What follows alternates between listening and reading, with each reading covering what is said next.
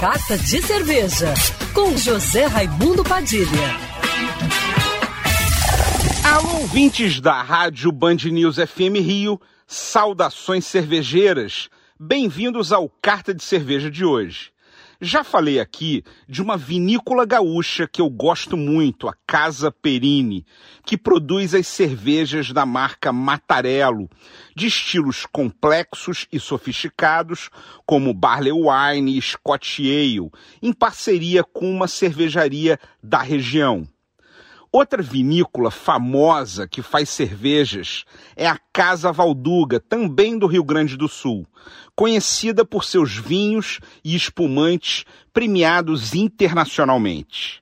A diferença é que a Casa Valduga produz a própria cerveja e começou há mais tempo.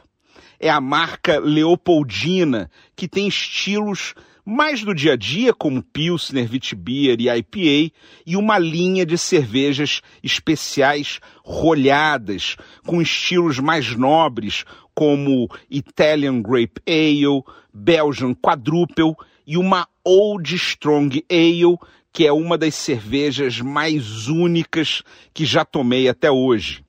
Ela matura por 10 meses em barricas de carvalho que envelheceram vinho e sofre refermentação na garrafa. A sensação ao degustar é como se entrasse cerveja na boca, mas logo vem a informação do vinho que a madeira traz para a cerveja. Uma mistura que remete a frutas secas, nozes, mel e vinho do Porto e ela melhora com o tempo, uma cerveja de guarda. E por isso, em vez de rolha, ela tem cera protegendo a tampa de metal da oxidação com os anos. Além das cervejas e dos vinhos finos, a família Valduga tem outros produtos que valem a pena conhecer, como geleias, espumantes em lata e destilados como brandy e grappa. Aliás, você pode se hospedar em pousadas dentro da vinícola.